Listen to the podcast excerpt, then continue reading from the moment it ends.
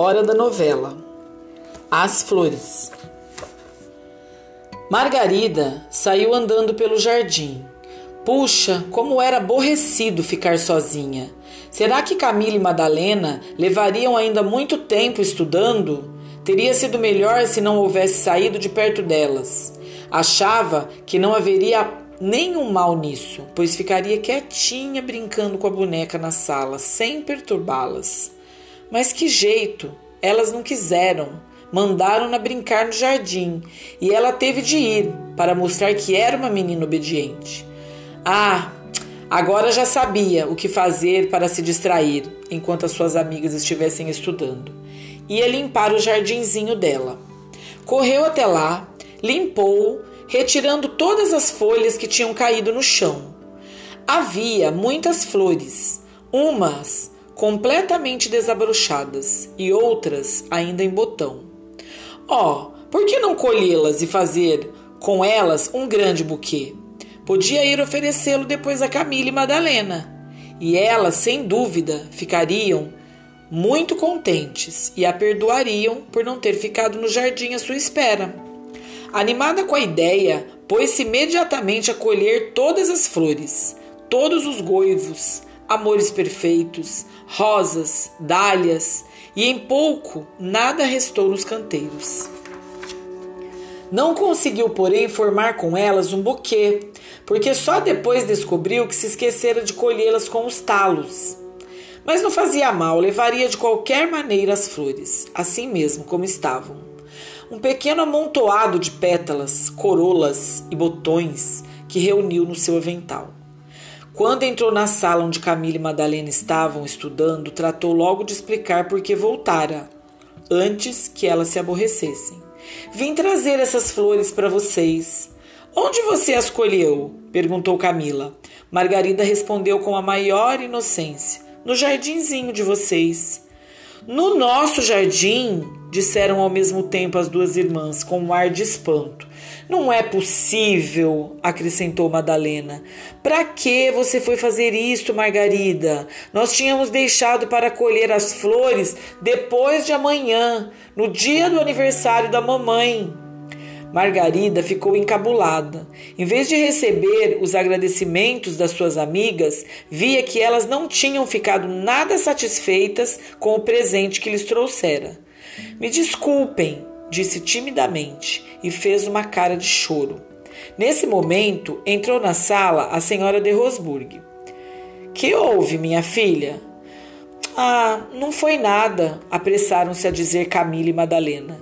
Não foi nada? Sim, não foi nada. E como é que Margarida está com esta cara? Alguma coisa deve ter acontecido. Vamos, minha filha, diga o que foi, insistiu a senhora de Rosburg. Oh, mamãe, sem querer eu fiz uma coisa que não devia ter feito. Colhi as flores que Camila e Madalena tinham plantado para oferecer à senhora de Freuville no dia do aniversário dela. Agora não vão ter mais nada para lhe dar de presente. Você andou muito mal, minha filha, volveu a senhora de Rosburg. Já lhe disse que não pegue em nada das suas amiguinhas sem permissão delas. Ela não fez nada demais, disse Madalena. A gente nem se importou, não foi, Camila? Foi sim, a gente nem ligou. A senhora de Rosburg beijou-as com ternura. Não, Madalena. Sei que você e Camila estão dizendo isto porque são boazinhas e não querem que eu me zangue com Margarida. Mas ela andou mal. Em todo caso, eu a perdoo, porque ela disse a verdade. Não se preocupem, porém, com o que houve. Vocês não ficarão sem flores para oferecer à senhora de Freuville no dia do seu aniversário. Saiu em seguida, mandou preparar a carruagem e rumou imediatamente para a cidade. Tinha um plano que tratou de executar. Numa casa de plantas, comprou as mais lindas mudas de flores e deu instruções muito especiais ao vendedor. O senhor vai me fazer o favor de levar pessoalmente as mudas à casa da senhora de Freuville. Quero que elas sejam plantadas sem que as meninas vejam. É uma surpresa que pretendo fazer-lhes. E a que horas a senhora quer que eu vá? perguntou o homem. Devia ir no final da tarde, quando as meninas estivessem se arrumando para o jantar. E isto foi feito. As mudas foram plantadas no jardinzinho de Camila e Madalena, onde elas, na ausência da senhora de Rosburg, haviam constatado o estrago que Margarida fizera. Aliás, quando a senhora de Rosburg voltou da cidade, ainda as encontrou fofando os canteiros. Vão plantar novas flores? perguntou. Vamos sim. Amanhã vamos plantar outras, respondeu Madalena. Mas queremos deixar os canteiros prontos hoje. Será que as flores nascem logo, mamãe? indagou Margarida. A senhora de Rosburg sorriu. Espere até amanhã que você verá. Ah, amanhã não pode ser, disse Camila. Como é que elas vão nascer amanhã se a gente ainda não plantou nada? A senhora de Rosburg desconversou.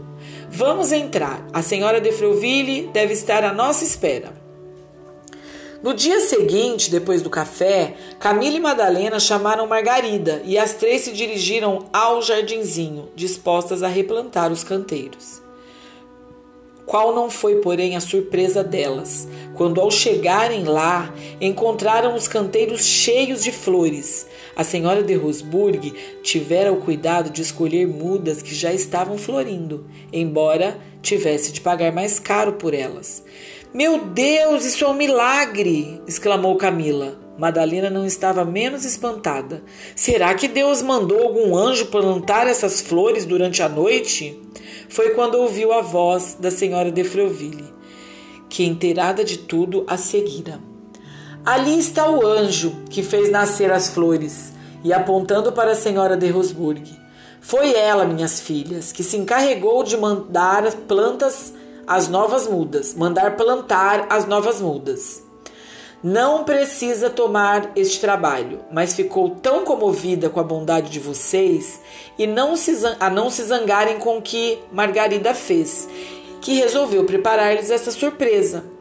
É fácil imaginar a alegria das duas irmãs. Abraçaram a mãe, abraçaram a senhora de Rosburg e por fim se abraçaram. E abraçaram também Margarida, que, um tanto encabulada, prometeu eu não mexo nunca mais nas flores de vocês. Mas logo Madalena e Camila protestaram. Nossas flores são suas também. O jardinzinho é de nós três.